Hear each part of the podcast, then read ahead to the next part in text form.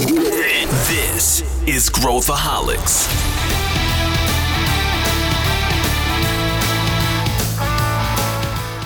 Olá, aqui é Pedro Weingärtner, sou o CEO da ACE e esse é Growthaholics, o podcast para quem adora inovação e empreendedorismo. Você sabia que quase 50% das startups brasileiras são bootstrap, ou seja, não levantaram investimento?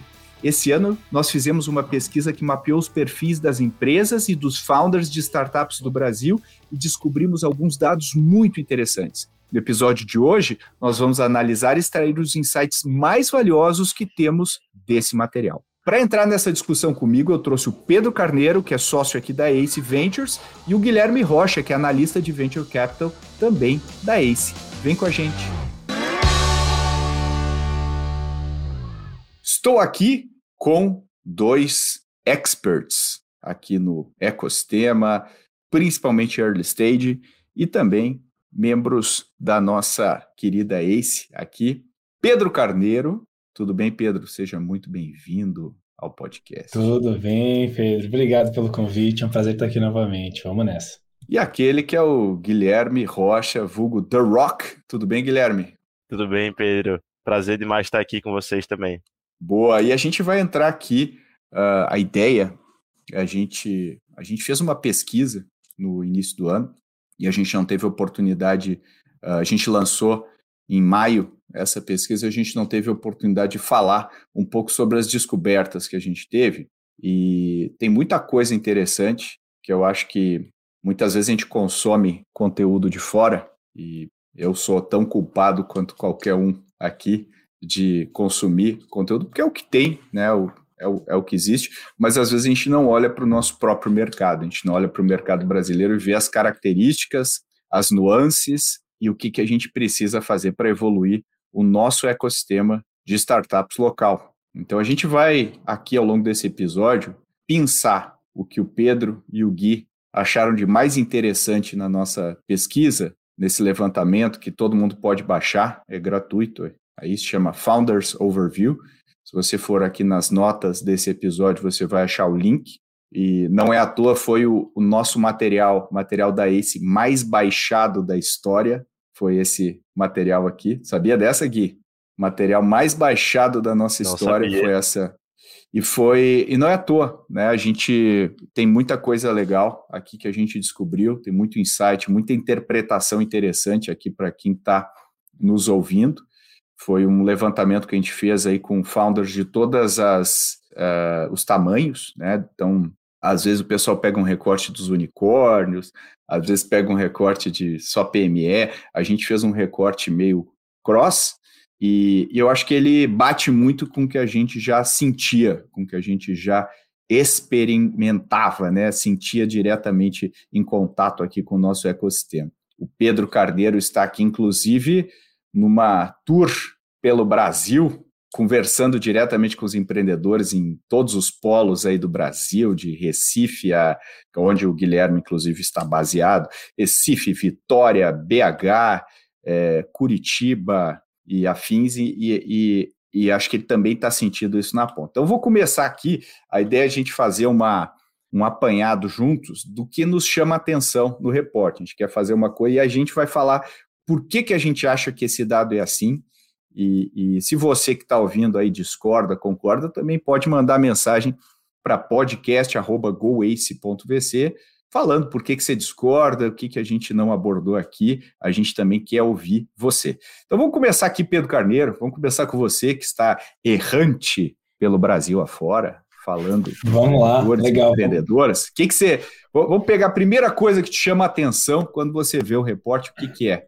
A primeira coisa que me chama a atenção é o percentual das empresas que se intitulam como startups, né, e os empreendedores que falaram com a gente, que levantaram o um negócio com recurso próprio e até hoje nunca levantaram outras rodadas, que é o que a gente chama de bootstrap, né?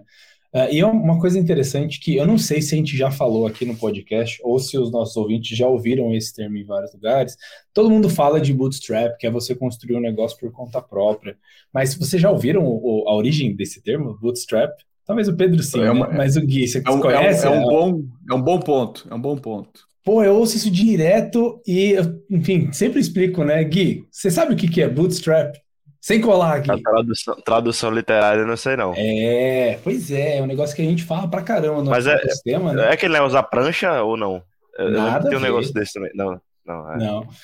Ele parte de um é, de uma metáfora em que para saltar um obstáculo, né, para pular um obstáculo, uma cerca, um muro e etc, que você não consegue alcançar, você tira as tiras que você prende aos seus calçados, às suas botas e amarra elas e joga por cima para você se içar.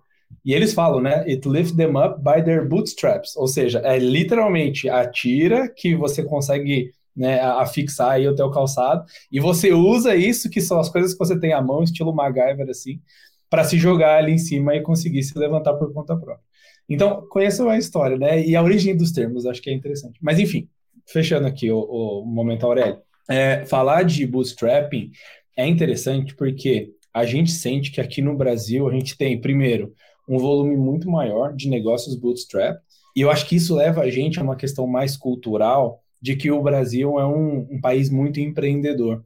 Quando você vai para outros países, né, principalmente os núcleos aí de empreendedorismo e de tecnologia lá fora, empreendedor é uma caixinha, é um nicho, né? De o que, que você faz? Eu sou um empreendedor de tecnologia e o cara já segue aquele caminho de que vou levantar capital e etc, etc. Aqui no Brasil a gente tem muito mais o empreendedorismo como uma ca- característica do povo do que como um nicho de mercado, né? Então acaba sendo um negócio muito fluido entre, sei lá, o dono da padaria empreendedor por necessidade e o second time founder que fez né, eh, MBA em Harvard, sei lá. Ah, e aqui a gente vê que quase metade dos empreendedores, né, ó, 44,6, montaram seus negócios com financiamento próprio e não levantaram rodada ainda. É, e, enfim, acho que é um, um, um bom, uma boa discussão para a gente trazer aqui, que é a gente, é, a Ace Ventures, né, é uma investidora, ou seja, a gente faz investimentos em startups, em negócios e pega um percentual deles. Mas uma coisa que a gente sempre fala, Gui sabe muito bem disso, é que nem sempre levantar dinheiro, principalmente de um venture capitalist, é a melhor coisa para o seu negócio. E nem todo bom negócio que opera pode ser um bom investimento para um venture capitalist, né? Tem um conjunto de coisas ali que talvez eles sejam excludentes. Então, acho que é o primeiro ponto que eu queria levantar. Sim, primeiro, temos aí metade das pessoas, né, dos, dos contatos que a gente puxou aqui na pesquisa com material próprio, que não levantaram rodada. E o meu ponto é, não necessariamente isso é uma coisa ruim. Isso não fala que ah, o mercado de VC é muito inacessível, nossa, pouca gente consegue, etc. E uma coisa que a gente fala para os empreendedores, para alguns setores e alguns momentos específicos, é talvez não esteja na hora de você levantar capital. E é uma coisa que se reflete aqui, na minha opinião, né? Coisa nova aqui que a gente fala pouco. É estranho falar contra, né? De talvez a gente, a gente não ace, né? Mas a gente venture capitalist não seja o, momento ou, ou, ou o melhor dinheiro para você. Queria levantar essa bola aí para ver o que vocês acham disso e se surpreender vocês também. Cara, me surpreendeu bastante também esse dado. Eu acho um dado bem legal, assim, que mostra muito o perfil do brasileiro como empreendedor. Né? A gente sempre fala muito que o brasileiro é um perfil muito criativo, né? Que ele vai sempre arrumar soluções para os problemas dele, assim, no geral. E é aquilo que a gente sempre fala, né? O melhor investidor, né? O melhor, o melhor dinheiro de investimento é o dinheiro do cliente. E é, uma coisa que eu acho que é legal de puxar também são empreendedores incríveis, por exemplo, que a gente tem aqui advisors, né? Que são bootstrapped e que conseguem seguir o caminho e chegam lá para um M&A lá na frente também. Então, acho que esse cara também é um recorte muito, não só de uma empresa que que eu acho que combina muito com o episódio que vocês conversaram aqui, né? Sobre se dá para crescer é, a empresa sem o dinheiro de VC. Claro que dá, né? Claro que dá para crescer sem, sem venture capital. Não é só a empresa que tem investimento que vai conseguir crescer. E a gente tem vários casos aqui que a gente consegue ver né, na, na prática também. É, e puxando um pouco sobre isso também, uma coisa que eu acho que vale falar também, Pedro, é que a acessibilidade do capital também é um ponto a ser comentado. Eu acho que principalmente quando a gente olha para uma pesquisa global, é, Brasil toda, né? A maioria é, São Paulo dos dados, né? São Paulo Sudeste, na verdade. Mas assim, a gente tem dados de Nordeste, do Sul, e aí puxando até minha realidade aqui no Nordeste, a gente não tem nenhum vice no Nordeste. Então, a gente, querendo ou não, tem uma dificuldade de conversar sobre esse tema no geral. Participo de vários eventos aqui, e acaba que as pessoas não, não entendem muito bem a lógica ainda de VC, assim. Vem as matérias, sabe lá que o investimento saiu, mas não sabe muito bem como funciona também. E aí há essa insegurança de trazer um novo sócio né, para dentro da empresa. Mas o que, é que você acha aí também, Pedro? Eu acho que é uma característica muito do nosso estilo. Né? Eu acho que o nosso estilo é um estilo é, é, de empreendedorismo, como vocês falaram, muito criativo. Se a gente for ver, não sei se vocês já leram a, a História da Riqueza do Brasil, do Jorge Caldeira, que é um livro muito legal, ele mostra que esse, essa configuração de empreendedores uh, uh, que a gente tem hoje, né, que é onde o Brasil é, é um país uh, totalmente PME, mais da metade das pessoas são empregadas por empresas PME, é, na época do Império já era assim, né? Então a gente já tinha essa característica de pequenos empreendedores uh, tocando a economia uh, do Brasil. E eu acho interessante, porque o, se a gente pegar o Venture Capital, é uma ferramenta relativamente nova na história, né? Sei lá, remonta aí década de. Vamos imaginar quando ele começou, assim, mais é, 70, né, 80, e aí começou aquelas empresas semicondutores e tudo mais eram cheques muito menores, mas muito menores do que a gente tem hoje, né? E, e, só que antes disso, como é que as empresas, né? Então, boa parte das empresas que a gente conhece é, são bootstrap, né? As, as marcas icônicas são bootstrap. O único instrumento, né, mais uh, tinham investidores de risco, sempre tiveram, desde o tempo das caravelas, uh, eram financiadas por investidores de risco, mas o crédito sempre foi a ferramenta né, mais utilizada por, por, por, empreendedores quando vão criar seus negócios. O crédito sempre foi uma ferramenta. E assim, a gente sabe que o crédito no Brasil também não é uma. Né, o volume de crédito no Brasil também é baixo. Então, o volume de capital para financiar negócios no Brasil, como você falou, Gui, seja VC, seja capital aí de crédito, é, sempre foi baixo sempre foi baixo. Então a gente acabou se adaptando a isso com criatividade e tal. Qual que é o flip side disso? Que é outro elemento que a gente viu na pesquisa. É, muitas vezes a nossa taxa de crescimento dos negócios é abaixo do que a gente gostaria, né? Existe uma característica das startups e dos, uh, da, das empresas que são financiadas e, e, e etc., uh, de rápido crescimento.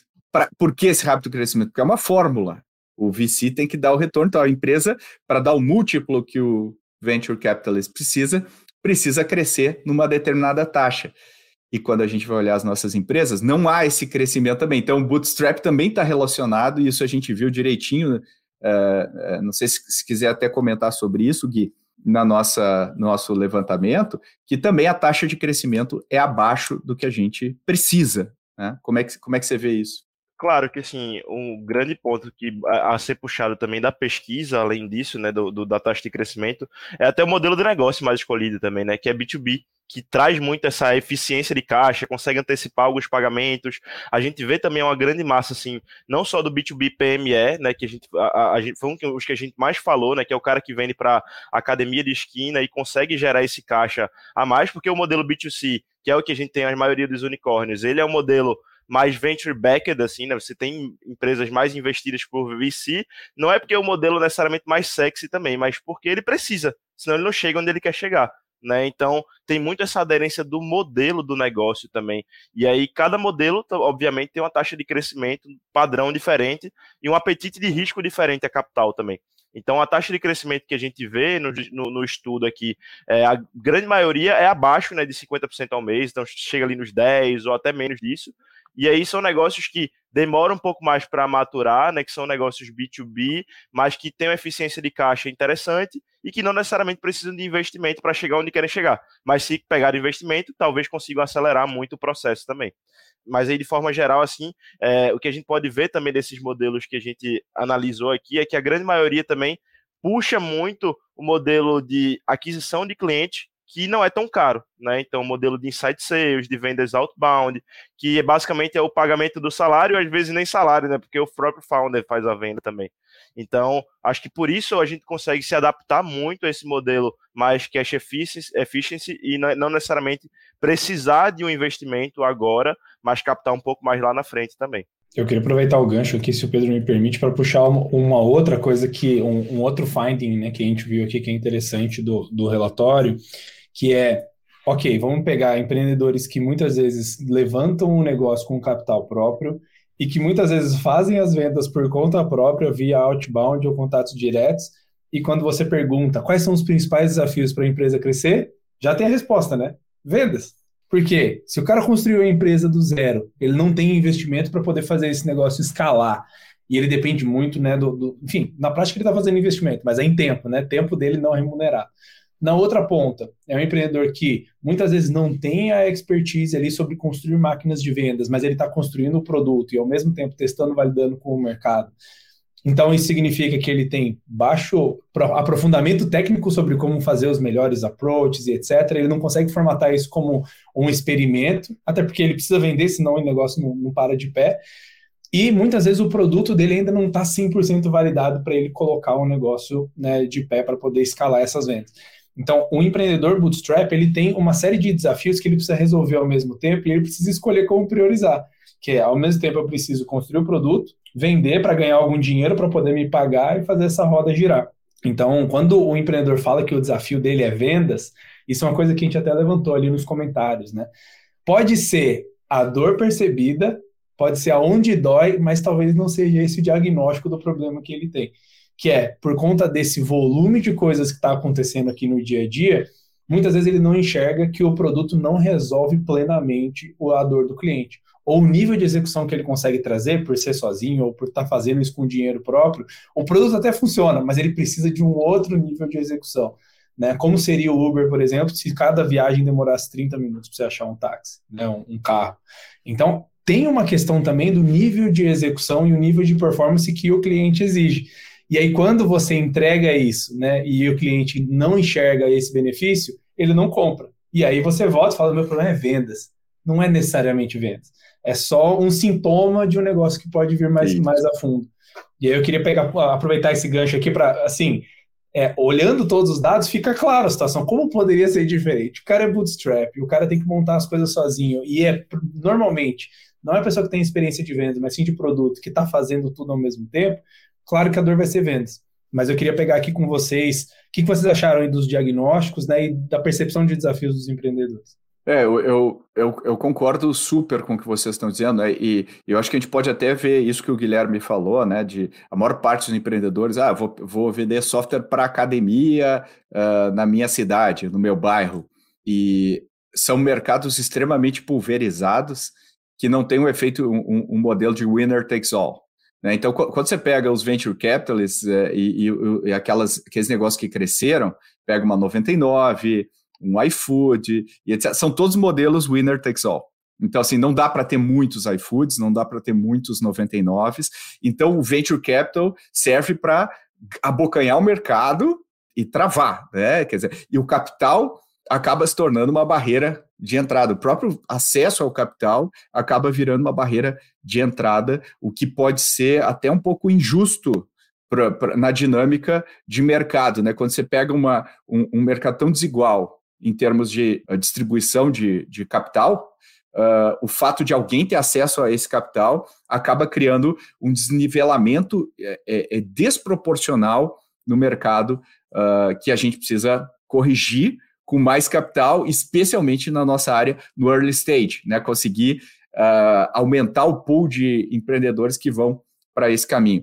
Mas tem um ponto aí que você falou, Pedro, que é que acho que tem a ver com vendas, tem a ver com tudo isso, né? E acho que você matou perfeitamente que uh, quando eu falo, ah, meu problema é falta de vendas, não, a falta de vendas é um, é um sintoma de várias outras coisas, de produto, de estratégia, uh, de execução e tudo mais. Mas eu acho que uh, se eu for pegar uma coisa que a gente não é bom no Brasil, embora a gente seja, em inglês fala resourceful, né? A gente consegue se virar nos 30 e ser criativo para soluções, pra, ainda mais no Brasil, que é extremamente ineficiente em termos de, de, de, de uh, tributação e, e, e, gera um overhead enorme para os empreendedores, mais até do que a carga tributária, a complexidade tributária, uh, a gente acaba ficando se perdendo nos meandros do detalhe da, da execução, será que eu estou...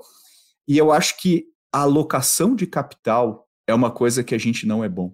Né? Quando a gente fala de alocação de capital, não estou falando pegar a grana, tô, porque capital humano, é, é, né? tudo é capital. Então, assim, onde que eu aloco o meu capital para conseguir maximizar o retorno? Se a gente for pegar os grandes empreendedores na história, eles são ótimos alocadores de capital. Né? Pega o Jeff Bezos. O Jeff Bezos sabe exatamente alocar o capital para crescer.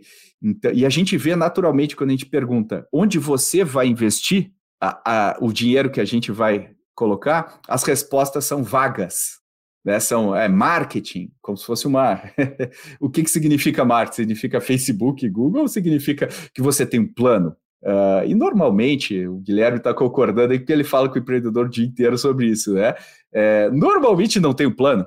Normalmente é, cara, se eu tivesse marketing, o que, que acontece? Se coloca o dinheiro na mão dos empreendedores e o crescimento não acontece. Então, porque não há uma disciplina de alocação de capital e basada na execução. Então, é, e, e, aí eu quero até remeter aqui para o Gui para fazer o link com uh, os canais que você falou, uh, que são utilizados e uh, como é que você vê isso aí, Gui? Faz sentido isso que eu falei para Faz, faz sentido demais, assim, eu, quando sempre, sempre quando você pergunta, né, como é que você vai alocar a grana, ou então, como os VCs perguntam, como é que, tem, como é, que é o seu use of proceeds, ou o cara dá uma resposta super vaga, ou ele começa a sambar, né, ele começa a, ah, não, vou fazer, ah, ah, ah, começa assim, aí você já sabe que o cara não sabe muito o que fazer, é, e aí eu acho também é muito do nosso papel como VC educar esse cara a isso também, né? Todo, todo a conversa que a gente tem com o empreendedor, a gente sempre fala muito sobre isso. Tipo, é, a gente tenta entender primeiro, cara, você realmente precisa desses 5 milhões? Será que dois não resolve o problema? Por que os 5? Né? Então a gente sempre é muito investigativo, assim, é, não porque a gente quer investir menos, mas porque a gente quer é, fazer o cara chegar onde ele quer chegar, né? Junto, o nosso objetivo é isso, é ajudar o empreendedor a chegar no objetivo dele. É, mas eu acho que uma... dinheiro possível e menos Exato. diluição possível, né? Exatamente. É, essa é a regra, né? No fim, tem que diluir o menos que puder, né? E, sim, e essas suas perguntas são para isso. E até porque é uma coisa que você sempre fala muito, Pedro, é, até aqui nos podcasts, que é gasolina demais afoga o motor. Isso é muita verdade, assim. Você tem muita grana você não sabe nem onde alocar, você fica perdido, você vai gastar de maneira ineficiente, você não vai priorizar os seus recursos, você vai testar um milhão de canais ao mesmo tempo e não vai ter uma disciplina disso. E aí, puxando a isso que você falou dos canais também, a gente vê que a grande maioria do, das vendas hoje, é, tirando o outbound, quando o cara vai olhar um pouco mais de inbound e outros tipos de canal de aquisição, é investindo em mídia paga. E assim, a gente vê que cada vez mais está mais caro, todo mundo sabe disso, né? É, é, enfim, nem adianta eu falar muito sobre isso, todo mundo deve escutar muito que, pô, mídia paga não dá mais para você criar um negócio com base nisso. Fato, assim. Porque cada vez mais vai ficar mais caro e cada vez mais o custo de oportunidade é maior, então não faz nenhum sentido. E falta muita criatividade na, nos canais de aquisição. Eu vejo que grandes empresas é, que crescem muito, eles têm muita criatividade de canal, assim, eles conseguem utilizar muito o que a gente chama de efeito de rede, né? Criação de comunidade, pega outras frentes que fazem muito sentido para atrair esses clientes, mas eu acho que é uma gap muito grande que a gente tem na priorização e teste disso para encontrar as novas possibilidades.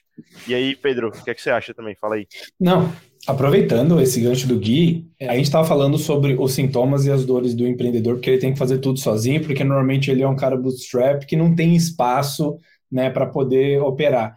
E um, uma das consequências desse tipo de situação é que ele começa a pensar no futuro do negócio, como ele vai estruturar no, as coisas no futuro, e ele não tem tempo, não dedica tempo suficiente para poder fazer isso. Então ele fala: quer saber? Eu vou pensar nisso depois. E eu vou pensar nisso depois, eu vou pensar nisso depois, eu vou pensar nisso depois. É, de alguma forma, no subconsciente, ele pensa que, olha, quando eu tiver o dinheiro na mão, aí eu vou montar o plano. Só que a lógica é completamente o contrário, porque se você não tem o plano, você nunca vai levantar o dinheiro. Né? E quando você olha aquilo que, que o Gui falou de pergunta exatamente como vai ser o plano, onde você vai colocar, quais são os canais, etc., você tem a resposta de, sei lá, branding, ads e inbound, conteúdo, né? Por quê? Porque é uma resposta simples e errada, normalmente, para um problema complexo, né? E o empreendedor ele tem que pensar como se ele já tivesse o dinheiro na mão, falar, tá bom, tô aqui com 200, 300, 500 mil reais. Vamos colocar na linha da, da, da régua aqui o que, que eu preciso fazer para poder operar esse negócio. Porque a falta de criatividade, e a gente viu isso no reporte, né? A falta de criatividade não é uma característica do empreendedor. A falta de tempo de priorização e de energia alocada nos lugares que mais importam é. Né? Então, às, não é às vezes é o contrário. É criatividade Exato. excessiva, Excesso de não, dire... não direcionada ao problema que a gente quer resolver, né? Porque, porra, é, se, agora se eu tiver aquela feature do meu produto, tudo tá, vai estar tá resolvido. É. Agora vai. E em vez de falar, não, peraí, vamos consertar, vamos para vaca fria aqui e ser criativo na nossa execução comercial e depois a gente vai para. Né? Então é um pouco de, de E, e, esse, e acho que essa é uma característica negativa dos empreendedores brasileiros, é a falta de foco, né, Pedro? Exato. E assim, algo que a gente fala né, para os empreendedores. Você fazer o, o, o, projeto, executar toda a sua estratégia de conteúdo, de marketing, etc., tem duas coisas, né? Que é, um, é uma coisa que você falou bem. Você precisa decidir deixar de fazer todo o resto. E essa é uma das grandes dores, acho que nossa do brasileiro, é que a gente não sabe abrir mão. Isso é uma coisa que a gente pergunta para os empreendedores quando a gente vai investir, né? Eu estava até falando isso no evento ontem, lá no Ace on the Road.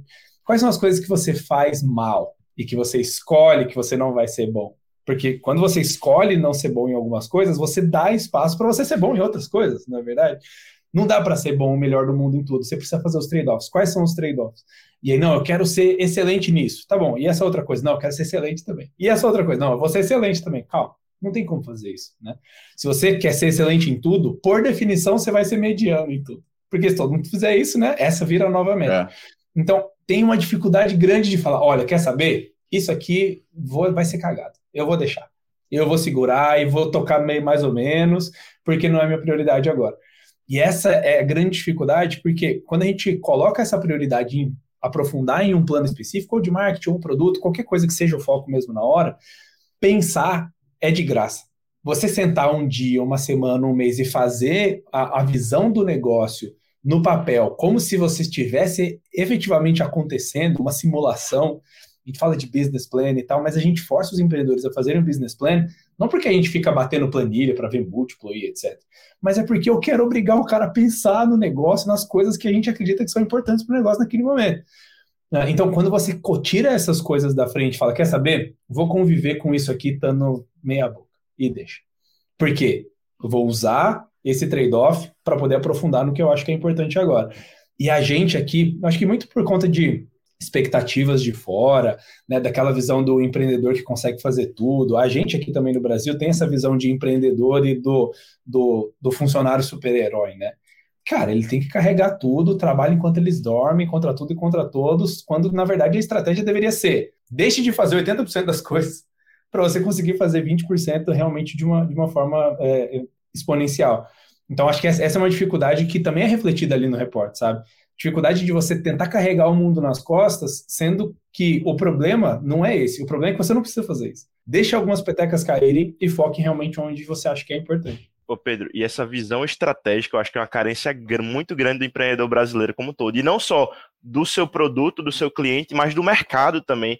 Eu acho que é uma coisa que todo mundo aqui que trabalha vendo pitch deck o tempo todo consegue diagnosticar muito fácil. Toda matriz concorrencial que você vê lá do cara é meu produto é melhor, meu go-to-market é melhor, meu mercado é melhor, mas o cara tem, sei lá, captou, sei lá, 100 milhões de reais, mas o produto dele é uma merda. Então, assim, ele sempre vai achar que ele é melhor e vai fazer tudo melhor. E, na verdade, não, cara. É, é isso que o Pedro falou, assim. Entenda que em certas coisas alguém vai ser melhor que você e foque em uma coisa que você vai ser muito melhor do que ele. Se o teu jogo é go to market, foca em go to market e acha um canal incrível que vai fazer você bater o seu concorrente. Mas se o teu jogo é produto, você tem um, um, uma estratégia mais PLG, por exemplo, foca em produto e tem a melhor usabilidade possível e esquece as outras coisas, né? Então, assim, acho que falta muito essa visão crítica de o que é que vai fazer o meu negócio e além do que eu posso fazer hoje. Né? Então, o que é que vai me diferenciar de verdade dentro, dentro do mercado perante meus concorrentes e que vai fazer eu ter o famoso que a gente fala muito, né? Product Market Fit. Então, tudo isso envolve várias coisas dessas, mas principalmente tem que ter uma coisa que desponta um pouco mais.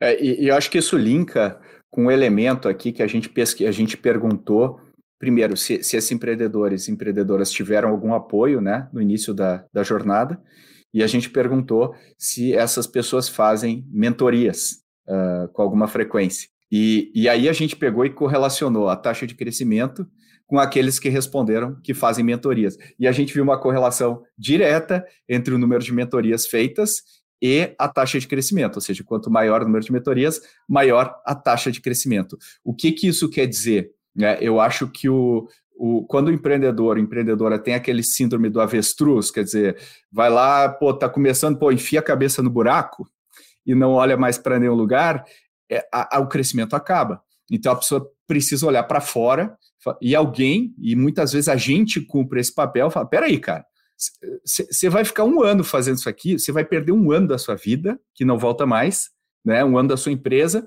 enquanto você poderia estar tá executando a sua estratégia com muita disciplina. E aí o que eu queria primeiro perguntar para você, para você, Pedro, te surpreende agora que você está circulando o Brasil aí, conversando com empreendedores, a, a essa correlação?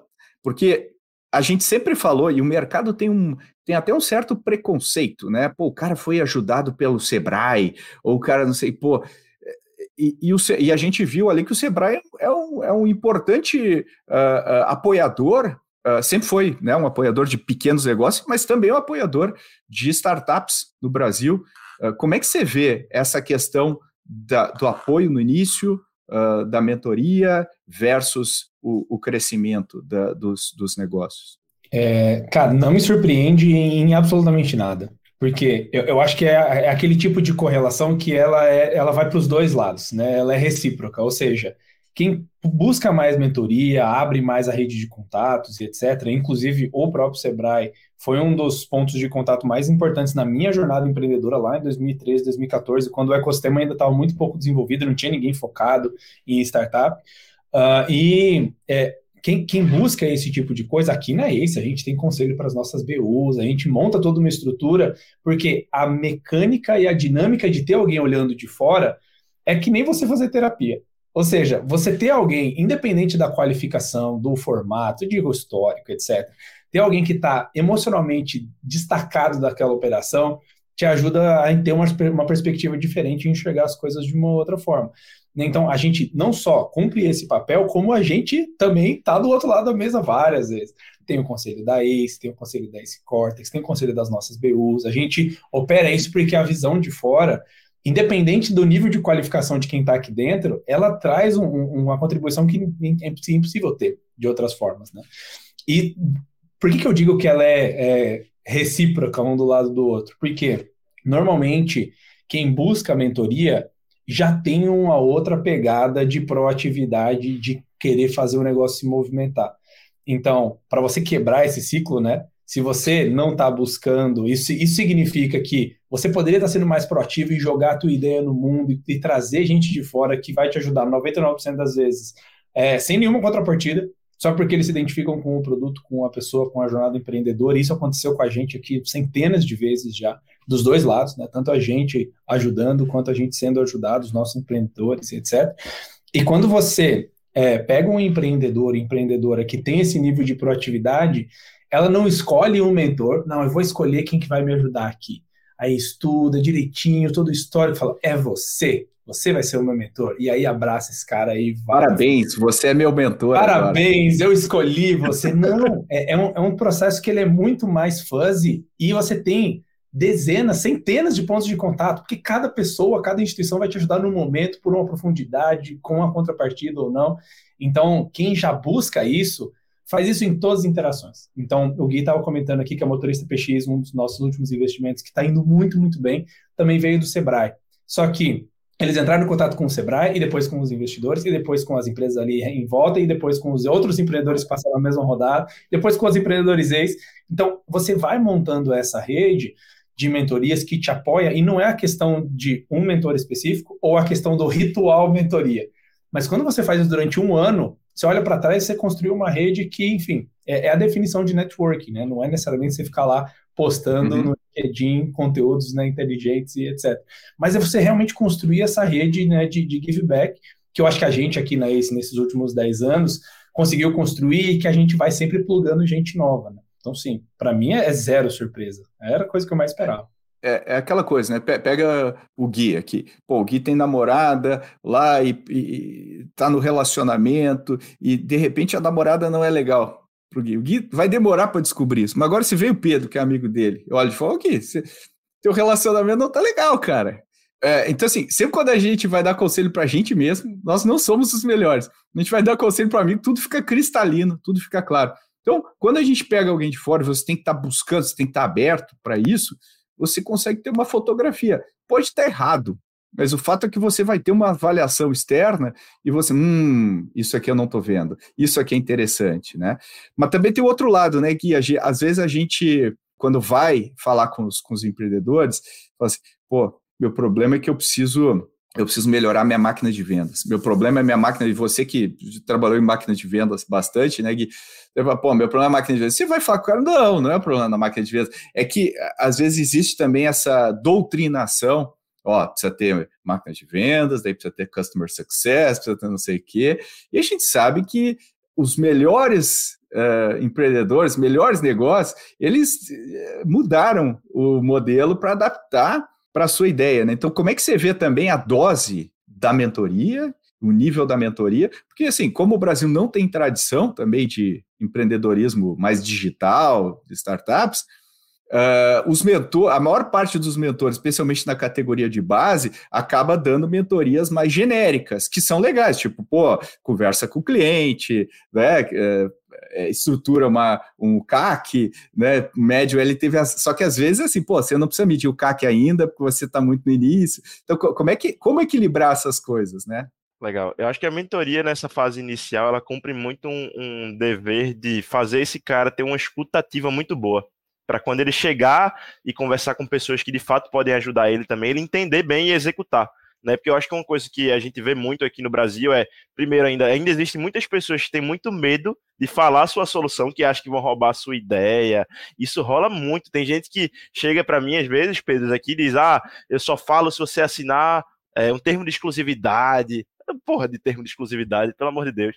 Então, assim, é, primeiro passo é, cara, conta a tua ideia para todo mundo que você puder falar, porque isso é o que é, a gente fala muito aqui dentro da ACE, né, que você só molda a sua ideia com choque contra o mundo. Então, você só vai conseguir encontrar, de fato, um produto, uma solução, se você entrevistar clientes, você conversar com pessoas que às vezes nem são do teu mercado, mas que pode te dar algum insight valioso, e aí cabe a você, obviamente, filtrar o que é que vai ser rico ou não, né? Então, por isso que quanto mais plural, mais diverso for o seu background de mentorias, de conversas, melhor né? Então não se concentra só em conversar com o VC, por exemplo. Porque às vezes o VC ele pode pegar muito essa, essa ideia aí, Pedro, que você falou. Ah, qual é o teu CAC, qual é o teu LTV, qual é o teu churn? O cara vai olhar e dizer, meu Deus, eu não tenho nada disso. E às vezes você não necessariamente precisa ter isso, se você tiver no early stage também. Então é importante você conversar com VCs, você conversa com o Sebrae, você conversa com seus amigos, conversa com um cara de tech que tu conhece lá de uma empresa grande. Então pega várias visões diferentes que vai com certeza te trazer muito mais exercício prático para você conseguir executar dentro do negócio e ao mesmo tempo também você vai conseguir filtrar o que faz sentido para você e também treinar a tua escutativa, porque quando você for investido por um fundo, esse cara vai te criticar o tempo todo, né? Ele vai querer que você e não porque querendo ser o mal, né? Ele quer a gente quer o seu melhor, obviamente. Mas para querer o seu melhor, a gente tem que ser super transparente e estar tá o tempo todo te dando feedback. E você tem que saber ouvir e executar as melhorias no dia a dia. Então, acho que essas conversas, seja com quem for logo no começo, serve muito para praticar essa escutativa, assim, e você ter um, um driver de execução muito mais forte também, sabe? Eu, eu concordo 100%. E, e se a gente for pegar agora, em, em, cima de todos os ensinamentos que a gente tem aqui no, no nosso ecossistema, o que, que vocês diriam, começando aqui pelo Pedro, o que, que a gente precisa fazer se a gente fosse, tivesse um, uma capacidade macro aqui, o que, que a gente poderia fazer para alavancar o nosso ecossistema? Legal, acho que esse é um, um bom ponto, sim. Eu acho que para alavancar o ecossistema, é, acho que tudo começa com pessoas, sabe? A gente está vendo grandes movimentos aqui de capacitação, treinamento das pessoas e etc. Porque boa parte do que a gente falou aqui, acho que o tempo inteiro, é, é a falta de, acho que não vou dizer conhecimento ou capacidade técnica, mas é esse tipo de, de luz no fim do túnel que fala, putz, não, calma aí, como eu deveria estar usando o meu tempo? Não, calma aí, eu deveria trazer um novo sócio. E acho que se a gente pegar essas dicas específicas que a gente deu, né, de ter alguém, alguém mentorando de fora e etc, e a gente somar esses pequenos pontos de contato, não só da jornada de um empreendedor, que já vai fazer isso centenas ou milhares de vezes, mas as centenas ou milhares de empreendedores que a gente tem nesse estágio inicial aqui no, no Brasil, eu acho que isso tem um impacto assim fenomenal. É, é só olhar né, o que a gente viu no, no Vale do Silício, ali na década de 90 a 2000, e que até hoje tem reverberação, e que a gente está começando a ver aqui no Brasil, que são a criação das máfias. Né? Quando você tem um negócio que tem muito sucesso e que tem um, um nível de execução muito alto e que junta dezenas, centenas de talentos ali é, que são muito fora da curva, isso não impacta só aquele negócio, né? Então a gente vê o PayPal Mafia, que depois saiu o Elon Musk, que foi fundar, né, não só a SpaceX, mas Tesla e vários outros caras, e várias outras empresas, que eu acho que o, outras players grandes ali saíram do Vale do Silício com, com essas, é, esses mesmos fundadores, pessoal que trabalhou no Google, os primeiros funcionários do Facebook, os primeiros funcionários do PayPal, todos esses, se você for mapear, você vai enxergar ali na, na, na, parte de baixo todos esses negócios. Criaram também novos empreendedores que foram mentores, que foram investidores, e aí esse impacto no ecossistema ele vai se multiplicando. E a gente está vendo isso aqui, por exemplo, hoje, com o que a gente está chamando de Nubank Máfia, talvez um quinto andar máfia, os, os nossos unicórnios que têm um impacto agora positivo no ecossistema, tá bem no comecinho, porque os negócios, né, não vou dizer que eles nasceram agora, mas o tempo de maturação desse tipo de, de roda de impacto é muito longo. Tem que lembrar que para chegar do jeito que o Vale do Silício está hoje, eles tiveram aí o boom né, de criação de empregos e empreendedorismo foi na década de 90. O nosso boom aqui, né, das startups e dos primeiros unicórnios brasileiros foi nos anos 2010, 2015. Então eu fico bem animado em como que esse público, né, que teve um sucesso muito grande, consegue retroalimentar esse tipo de dinâmica no ecossistema. E a gente vem disso, né, de ajudar a priorizar, ajudar os, os empreendedores a se conectarem, a ter uma visão de fora. Eu acho que é, isso é o que, o que mais gera assim, impacto em volume. E é por isso que eu, eu, eu incentivo os empreendedores a irem em todos os eventos. Por isso que eu estou em todos os Ace on the Road. A gente tem que colocar a cara para fora também, porque esses níveis de micro interação pode ser uma coisa pequena e para aquele evento específico você não tirou tanta coisa, mas se você transforma isso em um hábito, né, de conectar com as pessoas e ir, né, trocando esse tipo de, de apoio, quando você coloca o efeito composto aí depois de vários anos, é brutal. E você, Gui, como é que você vê? São ótimos pontos aí, Pedro. Várias coisas interessantes aí para a gente considerar.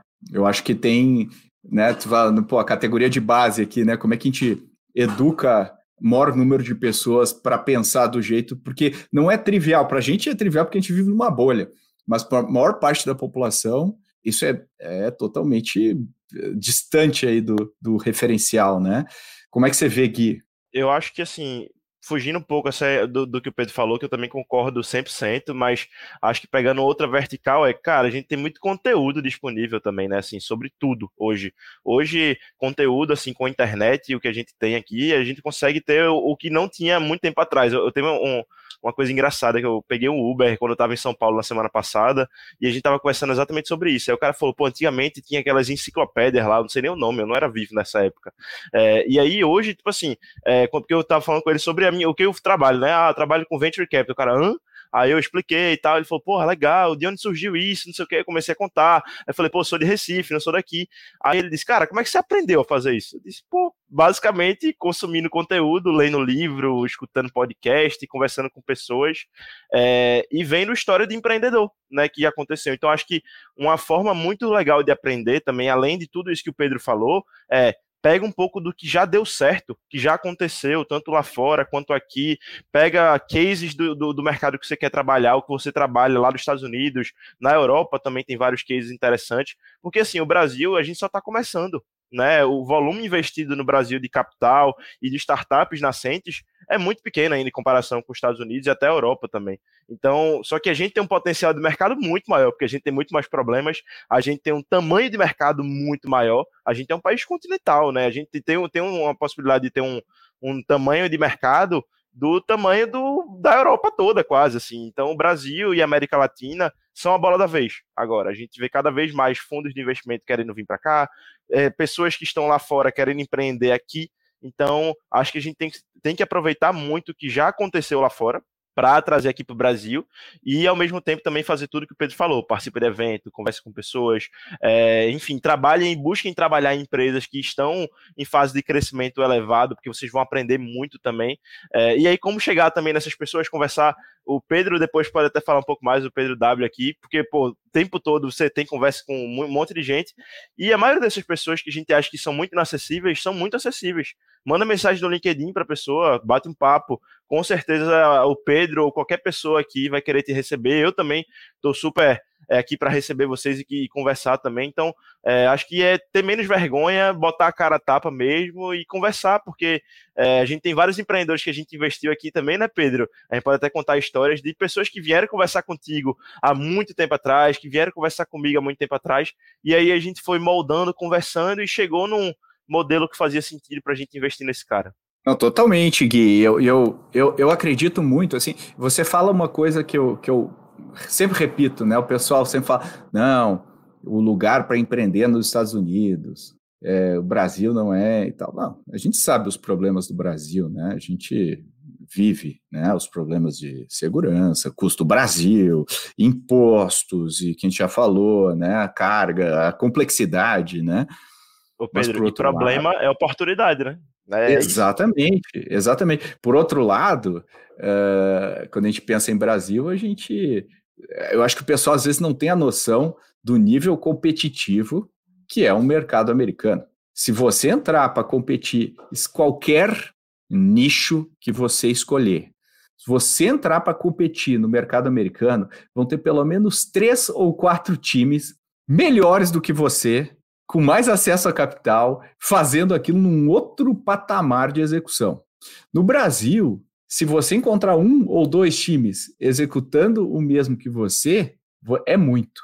É, é muito. E, e, e, com certeza o patamar de execução não vai ser aquele nível né, que a gente está falando aqui. Ou seja, a, a falha dos empreendedores brasileiros é muito mais por suicídio do que por assassinato. É, então, a, a, as empresas não falham porque alguém mata. As empresas falham porque elas não executam. Porque elas não executam. Então, se a gente conseguir resolver esse gap de execução no Brasil, a gente vai aumentar a competição. E, e eu acredito que a competição e a competição mais acirrada, ela é o motor de desenvolvimento da inovação de qualquer mercado, de qualquer país. E hoje, infelizmente, a nossa competição ainda é restrita no, no país, quando a gente fala de tecnologia. Quando a gente fala de tecnologia. Por quê? Porque a gente não pensa no detalhe da distribuição, a gente não pensa no detalhe do produto, a gente ainda não está lá. Só que isso, para mim, é oportunidade na veia.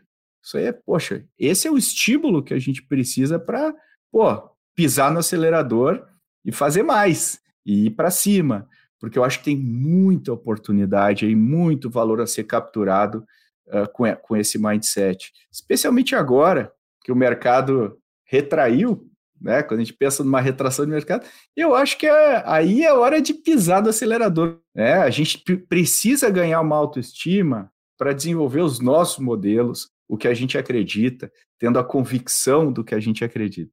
Ah, mas os VCs estão muito condicionados a investir em coisa da, que já tem, né, nos Estados Unidos e tal. Vai, vai, e é aquela filosofia lá que o Steve Martin, no livro dele, Born Standing Up, que eu adoro, ele fala, né, seja tão bom que você não pode ser ignorado. Se você for bom, as pessoas, vai chegar uma hora em que você não será mais ignorado. E eu acho que é isso que a gente precisa pensar aqui, né? Você, que é um growthaholic de carteirinha, quer ficar sabendo na hora que um novo episódio vai para o ar direto no seu WhatsApp? Se a resposta é sim, então entra na nossa rede de transmissão via WhatsApp. É o alerta mais rápido que você vai receber sobre o nosso podcast e outros temas importantes. E você pode compartilhar esse link com quem você quiser. Essa é a hora de convencer aquele seu amigo ou amiga a ouvir o podcast. É gratuito e feita com muito carinho para você. Te vejo lá. Bom, com isso já falamos de muita coisa aqui e eu queria agradecer aí o Pedro e o Gui, antes reforçando muito do que a gente falou aqui, a gente colocou obviamente outras dimensões, mas muito do que a gente falou aqui tem nesse reporte, né, que se chama Founders Overview e todo mundo pode baixar gratuitamente, está aqui nas notas do episódio. E com isso agradeço aqui o Gui Gui, muito obrigado aí pela tua participação, teus insights, tenho certeza que foi super legal. E dá o teu recado final aí para empreendedores que estão nos ouvindo, que eu sei que você sempre dá. Boa, legal. Obrigado pelo convite, Pedro. Sempre um prazer estar aqui trocando esse papo com vocês. Espero ter ajudado a, pelo menos uma pessoa que está ouvindo aí esse podcast. E se você está fazendo alguma coisa diferente, está empreendendo com alguma coisa, quiser conversar, é, quiser também um, ter um papo meio de psicólogo, né, que visse o, o investidor também é um pouco disso, é, manda um e-mail para mim, guilherme.rocha.goace.vc é, que a gente está sempre buscando empreendedores aqui. É, como o Pedro falou, o mercado está tá um pouco azedo, às vezes, para algumas pessoas, mas a gente está aqui em vento em poupa investindo em empresas e a gente está buscando empresas o tempo todo. Então, é, quem puder, quem tiver interesse em, em, conversar com a Ace, por favor, manda e-mail para mim. Boa, aí, Pedro Carneiro, obrigado aí pela tua participação. Também coloca tuas palavras finais aí e como que o pessoal consegue uh, entrar em contato. Obrigado pelo convite, Pedro. Sempre um prazer estar aqui. Uh, ah, Para entrar em contato com a gente, o Gui já deu a letra. Temos o nosso site chaseventures.com.br. Também pode procurar Guilherme Rocha, Pedro Carneiro ou Pedro Weingärtner, se você conseguir digitar no LinkedIn, uh, que a gente sempre responde e está ali. E eu acho que recado final, né? É aquilo que a gente comentou um pouco antes de para você manter um time de alta execução, né, e que você consiga evoluir na tua empresa e ainda assim dormir à noite você tem que fazer as pazes e tem que ficar em paz com as coisas que você não vai fazer bem. E deixar isso claro para você, para quem está junto com você, porque aí uh, quem tenta fazer tudo, das duas, uma, né? Ou faz tudo na, pela metade, e aí você vira a definição da média, ou dá um burnout e você não consegue fazer isso por anos a fio, porque é a jornada de empreendedor. Não pense que você vai mudar o mundo em seis meses, né? Então, é, é, você precisa montar um ritmo e uma cadência que você consiga correr a maratona nesse estilo. E não é uma sprint, né? Muita gente fala isso. Mas então conseguir fazer as pazes e ficar em paz com o que você não vai fazer bem. Acho que esse é o mais importante para não pirar. Legal. Valeu, galera. Até a próxima. E aí, gostou desse episódio? Se você curtiu, não esquece de fazer o download do material e também compartilhar com o maior número de pessoas para que a gente consiga divulgar um pouco mais sobre o nosso ecossistema. O link está aqui na descrição desse episódio. E como sempre, se você tiver feedback, quiser compartilhar alguma percepção, alguma questão com a gente, manda e-mail para podcast.goace.vc que a gente promete que lê todas as suas mensagens. E também peço seus 30 segundos de ajuda, 30 segundos para você compartilhar nas suas redes, no seu Instagram, no seu LinkedIn, onde você preferir, até no Threads. E também nos seus grupos de WhatsApp aí manda direto para uma pessoa, manda para amigos, amigas, grupo da família, mas divulga o nosso podcast que a gente agradece muito. Valeu, pessoal. Até a próxima.